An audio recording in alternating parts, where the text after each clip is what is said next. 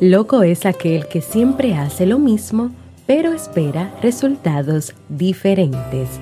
Albert Einstein.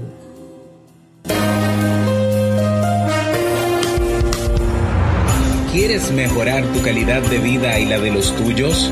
¿Cómo te sentirías si pudieras alcanzar eso que te has propuesto? ¿Y si te das cuenta de todo el potencial que tienes para lograrlo?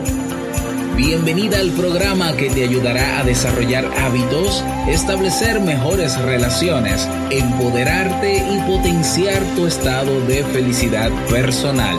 Transmitiendo cada semana para todo el mundo desde tu reproductor de podcast favorito.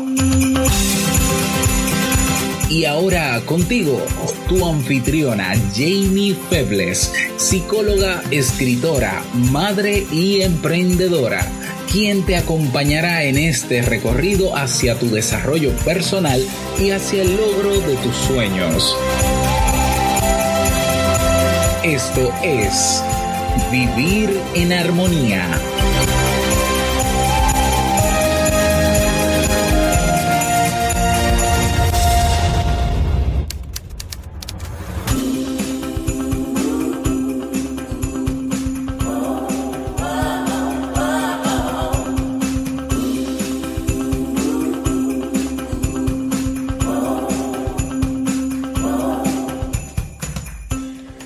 Bienvenidas a la temporada navideña y al episodio 105 de Vivir en Armonía. Mi nombre es Jamie Febles y estoy muy contenta y feliz de poder encontrarme compartiendo contigo en este espacio. En el día de hoy estaremos compartiendo la reflexión pasando balance en vez de factura, así como el libro para este mes de diciembre. Entonces, ¿Me acompañas?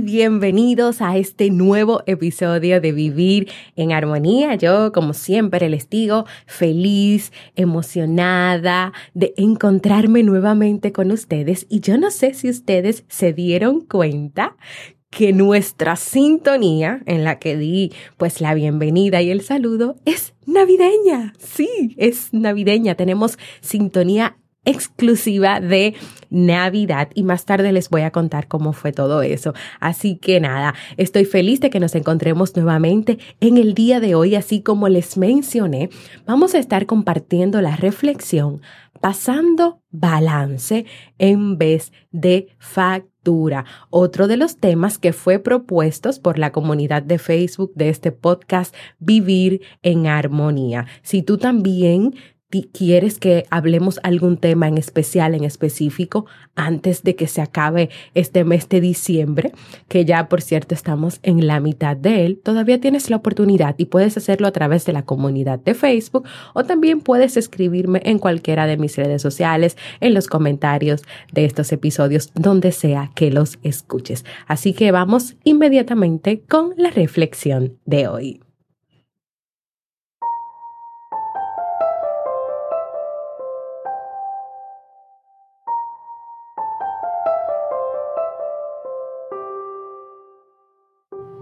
Las reflexiones de fin de año invitan a hacer un balance personal que en esta época resulta más que lógico, pues todo cierre conlleva a una evaluación.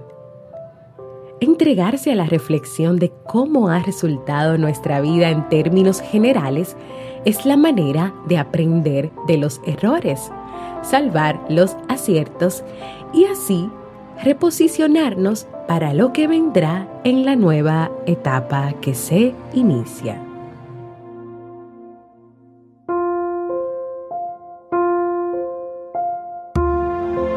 Es un periodo donde podemos sentir nostalgia, donde afloran muchísimas sensaciones.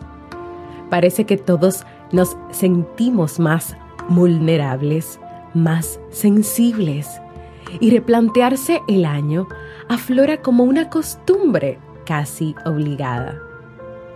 Los proyectos, las metas, los objetivos parecen competir alocadamente para que antes de que termine diciembre, las batallas sean ganadas.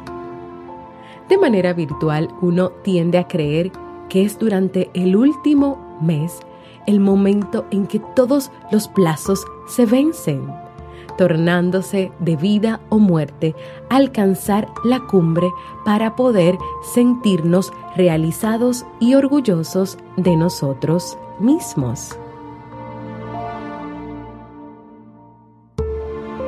Claro que siempre es gratificante y alentador alcanzar lo que nos proponemos, pero todos debemos ser menos autoexigentes y comprender que la vida también juega sus cartas. Si una meta no se alcanza, ¿cómo estar del todo seguros que es por falta de capacidad o de dedicación? A veces tenemos viento a favor y otras en contra. Las reflexiones de fin de año pueden resultar balances sanos y hasta reparadores si los hacemos del modo correcto, relajado y para sumar.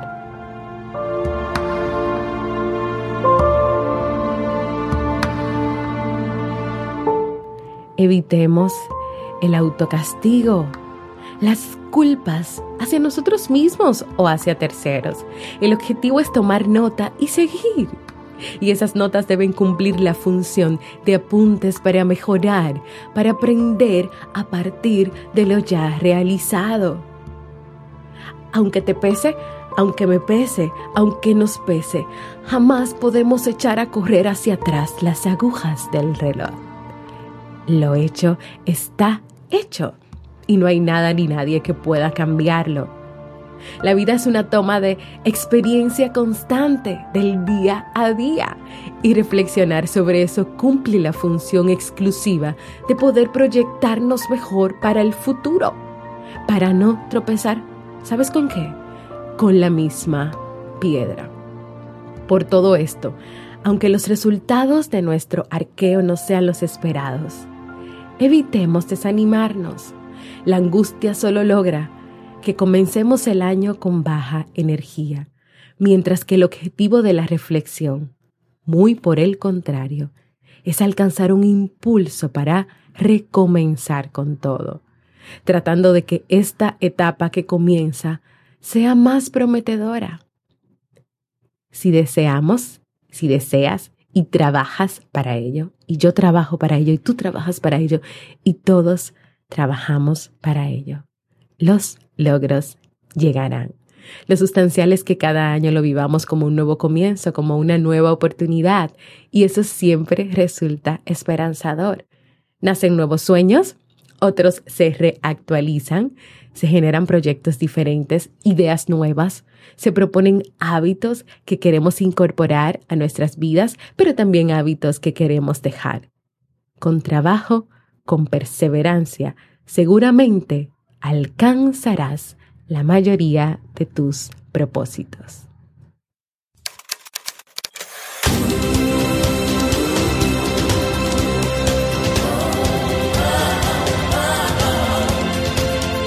Síguenos en las redes sociales, Instagram, Facebook y Twitter como Jamie Febles. Únete a nuestro grupo en Facebook comunidad Vivir en Armonía y no olvides visitarnos en jamiefebles.net. Allá te esperamos.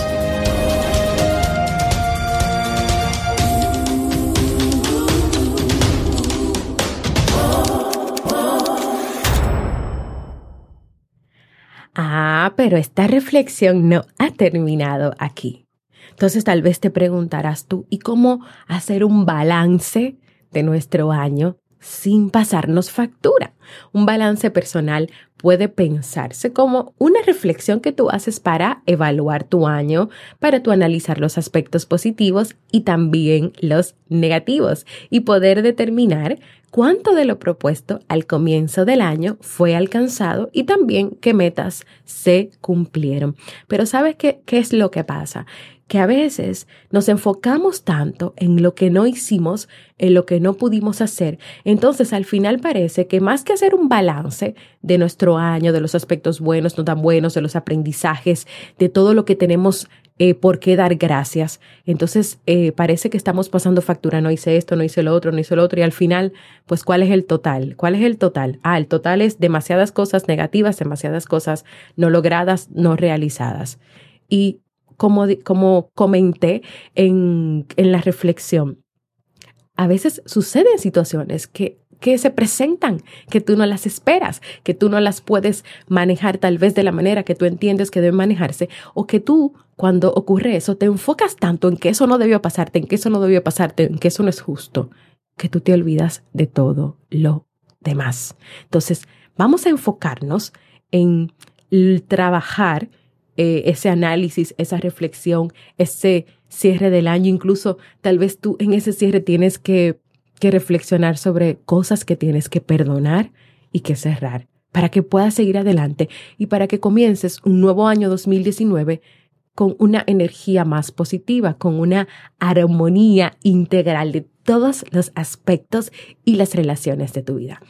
Y siguiendo, pues además está aclarar que esta evaluación tampoco vamos a hacerla a la ligera y como por salir de eso, pero tampoco la hagas si tú no te sientes eh, eh, de, acuerdo con hacerla o si te sientes obligada o obligado a hacerlo, o sea, tampoco así. O sea, tómate un tiempo como para tener una conversación contigo, o sea, en un momento que te invite a ti a la introspección, donde poco a poco tú puedas repasar esos sucesos importantes y darte cuenta de cómo resultó todo después. Y mira, no existe una única y exclusiva y absoluta forma de tú realizar ese balance de fin de año.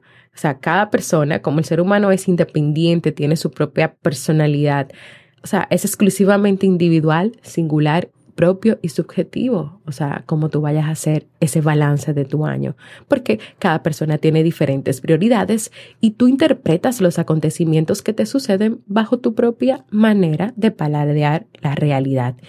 Por ejemplo, en mi caso, yo hago un balance a final de año. Normalmente lo hago el mismo 31 o en el camino al 31 de diciembre. Y lo hago basado en unas, en unas eh, metas, eh, propósitos o proyectos que ya escribo cada año en enero en mi diario personal. Entonces, ¿cómo yo hago este balance? Yo voy leyendo cada una de esas cosas que es un grupo de metas, pero también hay un grupo de deseos, de sueños, y yo voy chequeando, voy revisando cada uno y en cada uno lo desarrollo y yo lo escribo, o sea, yo escribo qué logré, qué no logré, qué cosas se me presentaron en el camino y trato de que ese balance sea bastante equilibrado en el sentido de dar gracias por todo lo que viví, por todo lo que sucedió, pero también evalúo, ah, bueno, aquí no lo logré porque me pasó esto, porque hice esto, porque debí trabajar de tal manera. Y también evalúo, pero aprendo muchísimo de ese proceso. Entonces, por ejemplo, esa es mi manera de hacerlo. Yo lo hago escribiendo, eh, leyendo y analizando esas ideas, sueños, metas, proyectos que yo misma me establecí en enero. Entonces, todos los que saben aseguran que la mejor manera de hacer un balance personal a final de año es, número uno, realizarlo en un momento de paz y tranquilidad, en el que tú te encuentres lo suficientemente serena o sereno para dedicar un tiempo precioso y exclusivo a hacer este balance.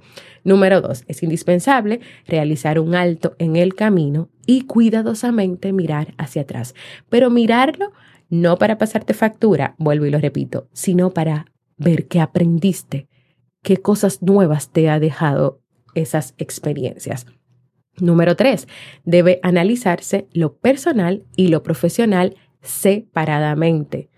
O sea, separa lo personal de lo que es tu trabajo, pero también tú puedes separar la parte personal de lo que es tu relación de pareja, de lo que es tu familia, para que el balance pueda ser más fidedigno, para que pueda ser más realista.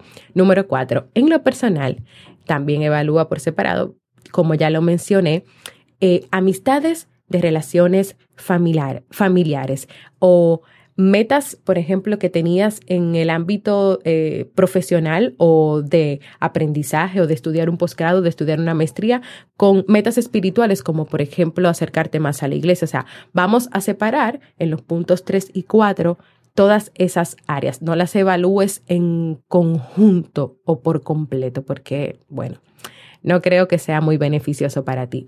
Número 5. Trata de ser lo más objetiva, objetivo posible cuando estés haciendo ese balance. Y número seis, más allá de los resultados, tienes que ser bondadosa, bondadoso contigo misma. Pues ya lo he hecho, hecho está. Y de nada va a servir que tú te castigues, que te autocastigues, que te autocritiques, que te autoacabes y que te pases, que, te, que tengas un total en la factura de un millón doscientos mil, cuatrocientos mil, setecientos mil cosas negativas y cosas mal hechas o cosas que no hiciste o cosas que no lograste. Por el contrario, si ese balance te parece negativo, debes poner énfasis en lo que tú puedes corregir, en lo que tú puedes cambiar, porque sí, las cosas se pueden cambiar y transfórmalo en un impulso para que lo hagas mejor el próximo año. Aprende de la experiencia porque esa es la clave. Y si tú lo haces, vas a proyectar muchas mejoras, muchos cambios, muchas cosas nuevas y maravillosas en tu vida. Eh, gracias a la página infotopo.com por compartir con nosotros esta reflexión de hoy, aunque ustedes saben que yo obviamente pues le agregué lo mío y esta reflexión final, sí, quiero dejártela y quiero que la puedas compartir también con otras personas que tal vez necesiten este e-, empujoncito en este casi final del año 2018.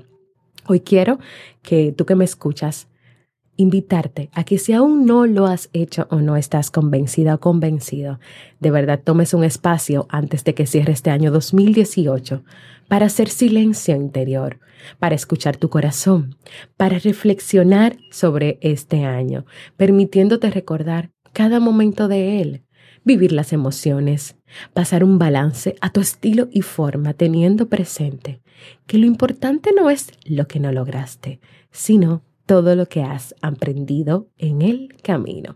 Quiero invitarte a que compartas conmigo qué te ha parecido el tema de hoy, si ya has hecho tu balance del año, cómo lo haces, qué estrategias usas, si tal vez te sucedió que estás pasando demasiada factura o si hay un equilibrio entre balance y factura o no. No sé, cuéntame, cuéntame, cuéntame qué te ha parecido este tema cómo lo has hecho en años anteriores, de qué te ha servido. Puedes hacerlo a través de todas las vías por las cuales puedes comunicarte conmigo, por ejemplo, mis redes sociales, mi correo electrónico. Pero, ¿qué te parece si tú te animas, que yo siempre ando aquí promocionando, que quiero escuchar la voz oral de cada uno de ustedes? Mándenme un mensaje de voz en jamiefebles.net barra mensaje de voz. El link está en todo lo escrito, ya sea en YouTube, ya sea en cualquiera de las plataformas, en mi página web, ustedes entran y cuando leen el contenido de lo que trata el episodio, pues hay un link abajo que dice que dejes el mensaje. O si no, tú pones ahí en tu buscador jamiefebles.net, una barrita y pones mensaje y de una vez te sale la aplicación para que tú me grabes ese mensajito. Es más, puedes decir, hola Jamie, soy de Japón. ¡Feliz Navidad! Puede ser algo así también. Así que nada, ustedes saben que para mí es muy importante escucharlos, así que espero ese mensaje de voz. Y ahora vamos a pasar al segmento Un libro para vivir.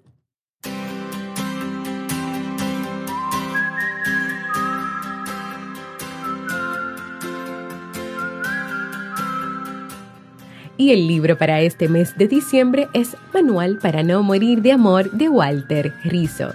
Niégate a sufrir por amor. Declárate en huelga afectiva. Haz las paces con la soledad y atempera la necesidad de amar por encima de todo y a cualquier precio. Rescata el amor propio, tu primer gran amor a partir del cual se generan los otros. Walter Rizzo nos adentra en algunos de los problemas que convierten las relaciones amorosas en un motivo de agonía y angustia y nos proporciona una serie de herramientas para no morir de amor y cambiar nuestra concepción del amor tradicional por una más renovada y saludable. Si quieres descubrir conmigo esas herramientas para no morir de amor, Acompáñame a leer este libro.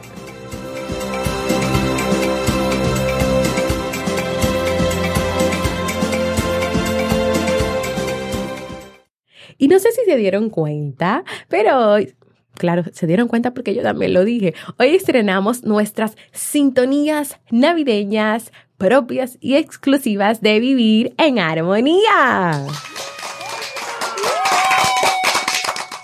Así que quiero agradecer a mi amigo, locutor y productor musical de España, Oliver Oliva. Aplausos para Oliver.